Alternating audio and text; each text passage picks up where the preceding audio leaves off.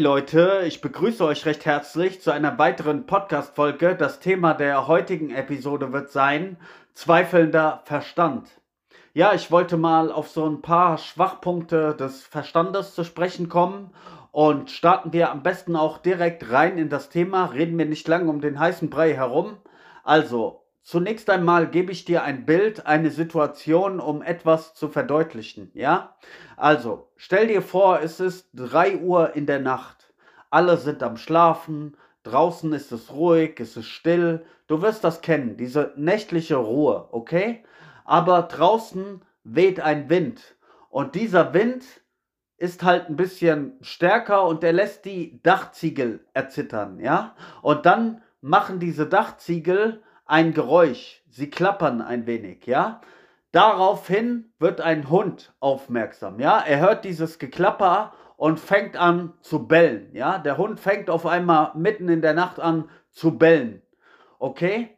Und daraufhin werden dann einige Menschen wach, ja? Der Hund hört nicht mehr auf zu bellen Einige Menschen werden wach, machen das Licht an, verlassen ihr Haus, ähm, schauen sich draußen auf der Straße um, weil sie denken, ein Dieb, ein Einbrecher ist unterwegs. Warum bellt der Hund auf einmal? Ja, alles ist in Aufre Aufregung. Die Leute kommen aus ihren Häusern raus, sie schauen nach dem Rechten, sie haben Angst, sie denken, ein Einbrecher ist unterwegs und auf einmal ist ein riesen Palaver, ein riesen Tumult.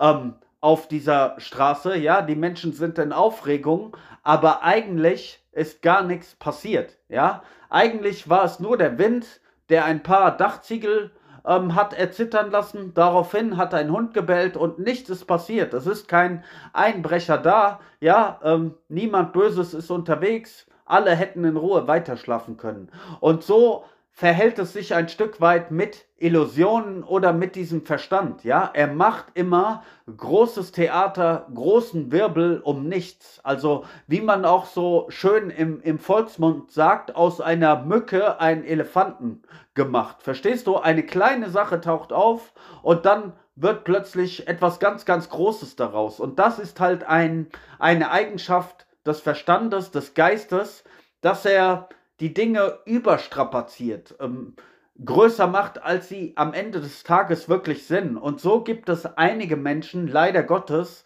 die laufen durch ihr Leben und sie sind zur richtigen Zeit mit den falschen Gedanken beschäftigt und das erzeugt eine Menge Unzufriedenheit in ihrem Leben. Ja, einfach weil sie nie gelernt haben, ihren Verstand zu meistern oder weil sie selbst nicht wirklich zu sich gefunden haben und dann sind sie halt ihrem Verstand ein Stück weit hilflos ausgeliefert. Ja, ich bin kein Buddhist, aber ich mag dieses Bild der Buddhisten, dass sie sagen, der, der Verstand ist wie ein Affe, der von Baum zu Baum, von Ast zu Ast springt und unsere Gefühle sind wie ein wildes Pferd, was manchmal mit uns durchkaloppiert, ja? Und wenn du keine Klarheit, sag ich mal, über dich selbst hast, dann bist du halt deinem Verstand, deinen Emotionen oftmals hilflos ausgeliefert, beziehungsweise sie entwickeln dann so eine Eigendynamik und, und ziehen dich in, in Situationen rein, wo, wo du eigentlich gar nicht drin sein möchtest. Ja, ein ganz, ganz klassisches Beispiel. Jeder wird das aus seinem Leben kennen. In einer Streitigkeit beispielsweise, wenn man dann Dinge sagt, die man eigentlich nicht so meint, aus dieser Wut heraus. Ja, einfach weil einen die, die Gefühle, die Gedanken, die Emotionen in dem Moment so überwältigen, dass man die Kontrolle über sich verliert und dann wird man halt böse. Ja, dann sagt man auf einmal verletzende Dinge zu einem Menschen, dem man ja eigentlich eigentlich sehr liebt, den man mag, ja, man, man war nur zornig in diesem Moment, man hat die Kontrolle über sein Mundwerk verloren und dann spricht man auf einmal verletzend, ja, und das kann einfach nur in einem winzigen Augenblick ähm, entstehen, wo du deine Gedanken oder deine Gefühle halt nicht ähm, beherrschen kannst, so, ja, äh, das ist ein großes Problem. Man sagt ja nicht umsonst, es dauert oftmals Jahre, eine Beziehung aufzubauen, aber es braucht nur wenige Minuten, diese Beziehung zu zerstören. Verstehst du? Manchmal sagst du ein paar Dinge, die sind so verletzend, die sind so krass, dass dieser Mensch dir dann nicht verzeihen kann und dann ist die Beziehung komplett im Arsch. Ja, ob es jetzt eine Freundschaft ist, eine Liebesbeziehung, familiäre Dinge, ja, da kann alles zu Bruch gehen. Also das ist mal so eine Qualität des Geistes. Geistes. Erstens, dass er so die Dinge größer macht, als sie letztendlich sind und dass er letztendlich, wenn du nicht weißt, wer du bist, wenn du keine Klarheit über dich hast, dann kann er mit dir halt Katz und Maus spielen, ja? Dann dominiert dieser Verstand, deine Gefühle, die dominieren beide dein Leben und ja, das erzeugt halt eine Menge Drama, eine Menge Streit, Menge Konflikte und ja, das ist ja nicht wirklich angenehm oder erstrebenswert, okay?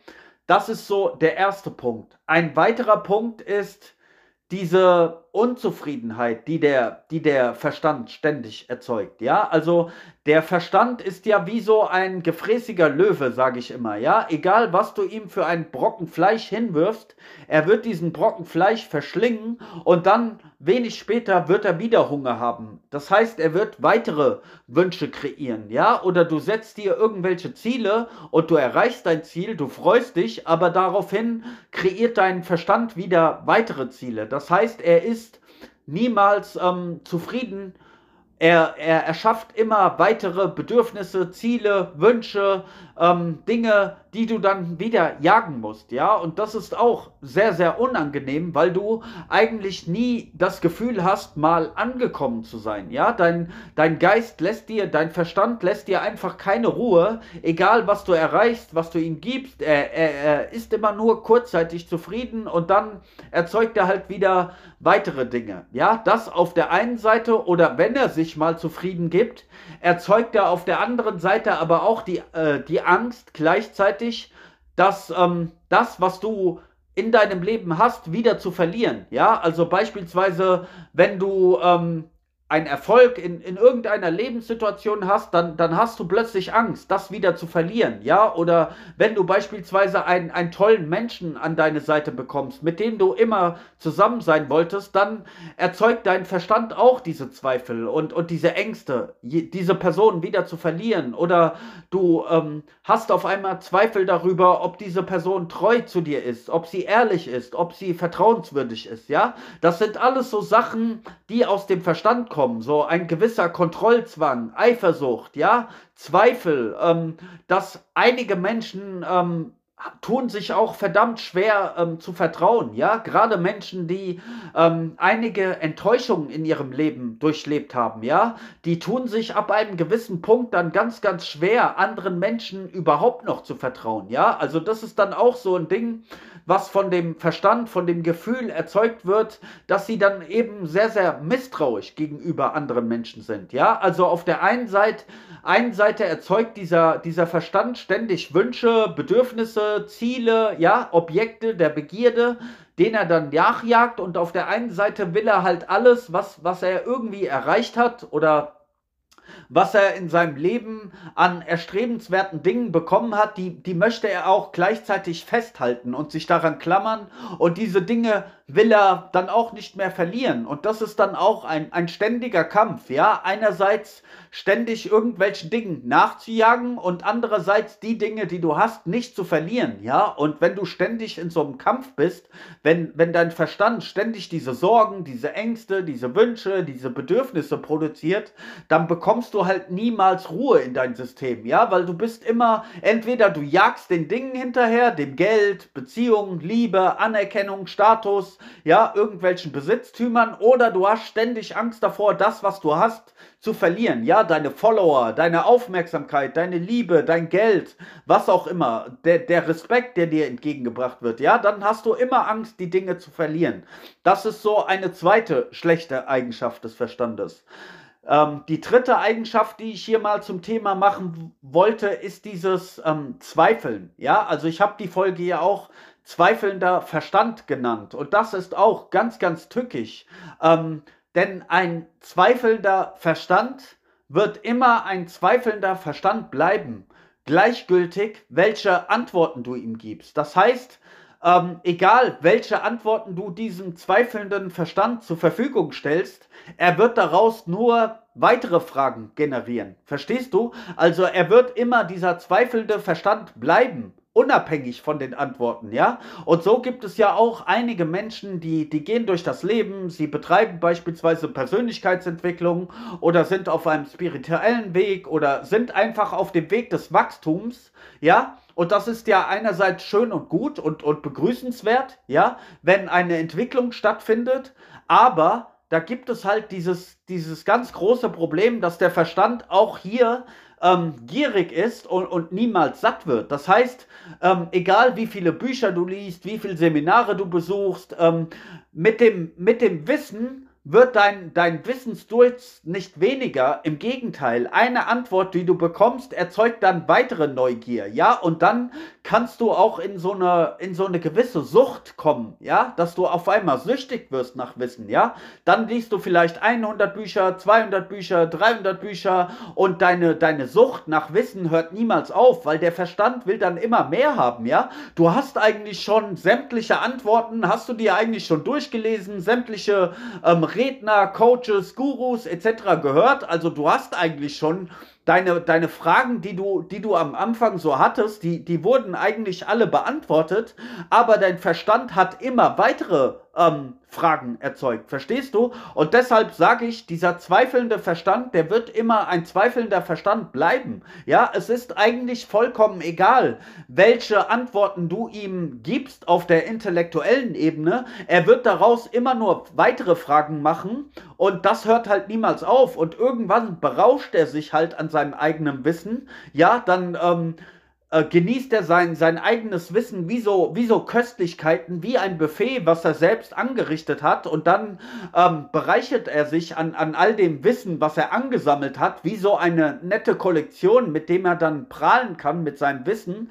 Aber die Fragen hören halt nicht auf. So, das ist so das eine Ding, dass ein zweifelnder Verstand wird immer ein zweifelnder Verstand bleiben. Und du kriegst diese, diese Zweifel innerhalb des Verstandes, kriegst du nicht ausgeräumt, weil der Zweifel, der Verstand ist selbst der Zweifel, verstehst du? Und, und seine Natur ist es, diese Zweifel zu erzeugen. Und einen zweifelnden Verstand, den kriegst du halt nicht ins Reine. Nicht, wenn du nicht gelernt hast, mal über deinen Verstand hinauszugehen, ja? Das hat Albert Einstein ja mal sehr schön ausgedrückt. Du kannst Probleme nicht auf dieselbe Art und Weise lösen, wie sie entstanden sind. Das heißt, diese ganzen Fragen, die auftauchen, ähm, die, die bekommst du nicht gelöst, indem du einfach nur eine intellektuelle Antwort äh, bekommst, weil das wird nur zu weiteren Fragen führen, ja? Ähm, ihr werdet das kennen, manche Kinder, die machen sich einen Spaß daraus, ja? Wenn, wenn Kinder irgendwelche Fragen haben, du gibst ihnen eine Antwort, dann sagen sie auf einmal, warum? Dann gibst du ihnen eine weitere Antwort. Dann sagen sie wieder warum. Dann gibst du ihnen wieder eine weitere Antwort. Dann sagen sie wieder warum. Dann gibst du ihnen eine weitere Antwort. Dann sagen sie wieder warum. Verstehst du? Die Kinder machen sich halt einen Spaß daraus. Ja? Und der Erwachsene kommt dann irgendwann zunehmend in Bedrängnis. Irgendwann weiß er gar nicht mehr, was er antworten soll. Und das Kind sagt immer noch und warum oder und dann warum und dann und dann und dann warum Warum? Warum? Verstehst du? Dann, dann hört dieses Spiel von Frage und Antwort, das hört niemals auf. Und das ist halt auch ein weiterer Faktor, der bei diesem Verstand, ähm, ja, problematisch ist, dass er, dass er sich auf der Ebene vom Intellekt halt nie mit den Antworten zufrieden gibt, dass er niemals diese, diese letztendliche Sicherheit ähm, generiert, dass er wirklich so die, die, die Klarheit über sich selbst hat, ähm, sondern immer nur weitere Fragen erzeugt. Ja, das ist ein großes Problem und da musst du einfach lernen, über den Intellekt her, ähm, hinauszugehen. Also ein, ein Mensch, der Klarheit über sich selbst hat, der weiß, was die Realität ist, der sich selbst kennt, der, der wird sich auf diese Spielereien des Verstandes nicht, nicht einlassen. Er weiß, wie er den Verstand sozusagen transzendieren kann, wie er darüber hinausgehen kann. Ja, verstehst du, weil er die Begrenztheit des, des Verstandes, des Intellekts, der Worte etc. auch, auch kennt und weil er sich dessen auch bewusst ist. Aber ähm, an diesem Punkt sind ja viele Menschen nicht. Die bleiben immer so auf, auf der Ebene des Intellekts stehen. Und da gibt es auch eine weitere Schwierigkeit, die ich an dieser Stelle auch noch erwähnen wollte. Das ist der Stolz des Wissens. Das ist auch eine ganz, ganz große Gefahr, ja, was du bei vielen intellektuellen Menschen, gebildeten Menschen, Menschen, die viel Wissen haben, das ist einerseits schön und jeder bewundert das, wenn ein Mensch gebildet ist, wenn er gut kommunizieren kann, wenn er wortgewandt ist, ja. Auf eine gewisse Art und Weise ist das beeindruckend, aber ein großes Problem, was dabei auftaucht, ist, dass diese Menschen irgendwann sehr, sehr stolz und sehr, sehr arrogant werden durch ihr Wissen. Ja, sie, sie fühlen sich irgendwann besonders toll, wenn sie so gebildet sind und dann fangen sie an, auf andere Menschen herabzuschauen, ja, weil ihr Kopf voller Wissen ist, ähm, entwickeln sie eine gewisse Arroganz, einen gewissen Stolz und dann stellen sie sich selbst auf ein Podest, ja, sie halten sich dann ähm, anderen Menschen immer für überlegen oder wollen andere Menschen dominieren. Und das ist halt auch, ähm, ja, Eitelkeit, Stolz, Arroganz, wenn du dich dann selbst auf, auf ein Podest hebst, weil du halt gebildet bist, weil du intelligent bist und dann erkennst du selbst nicht, dass dieses ja, das Gefühl, irgendwas verstanden zu haben, auch nur eine trügerische Illusion sein kann. Ja, wenn du das Gefühl hast, du hast etwas verstanden, was du dann anderen beibringen kannst, das ist auch wieder, ähm, ja, da, da hebst du dich auf ein Podest und du separierst dich von anderen Menschen. Du hältst dich dann für was Besseres, ja. Du hast diese Arroganz, die Stolz auf der, ähm, diesen Stolz auf dein Wissen und du hebst dich dann von anderen ab, du willst dich separieren und sagst, ja, ich bin doch gebildeter, ich bin besser, ich bin dominanter etc. Ja, da gefällt mir beispielsweise sehr dieser, dieser Ausspruch von, ähm, von Sokrates, das soll ja einer der intelligentesten Menschen gewesen sein, der je diesen Planeten bewandert hat. Und da kommt ja dieser schöne Ausspruch her, ich weiß, dass ich nichts weiß. Ja, das ähm, ist dieser schöne Ausspruch, dass ähm, der diesem Stolz, dieser Arroganz, dieser Eitelkeit entgegenwirkt, ja, weil das ist die große Gefahr, ja, dass du da halt äh, Stolz und Arroganz entwickelst, ja. Das ist ein, ein weiteres ein weiterer problematischer Faktor bei diesem Verstand. Und am Ende will ich vielleicht einfach nur hinzufügen, ist so dieses Ding der, der persönlichen, der persönlichen Freiheit, ja. Ähm, man könnte jetzt sehr viel über die, über die Persönlichkeit an sich ähm, philosophieren, inwieweit die überhaupt Substanz hat, aber auf dieses Thema will ich jetzt gar nicht eingehen. Was ich einfach nur zu diesem Thema der, der persönlichen Freiheit sagen wollte, ähm, wenn du weißt, wer du bist, wenn du die Realität kennst, wenn du Klarheit über dich selbst hast, dann kannst du spielerisch mit dieser Welt, mit deinem Verstand und all diesen Dingen umgehen, ja?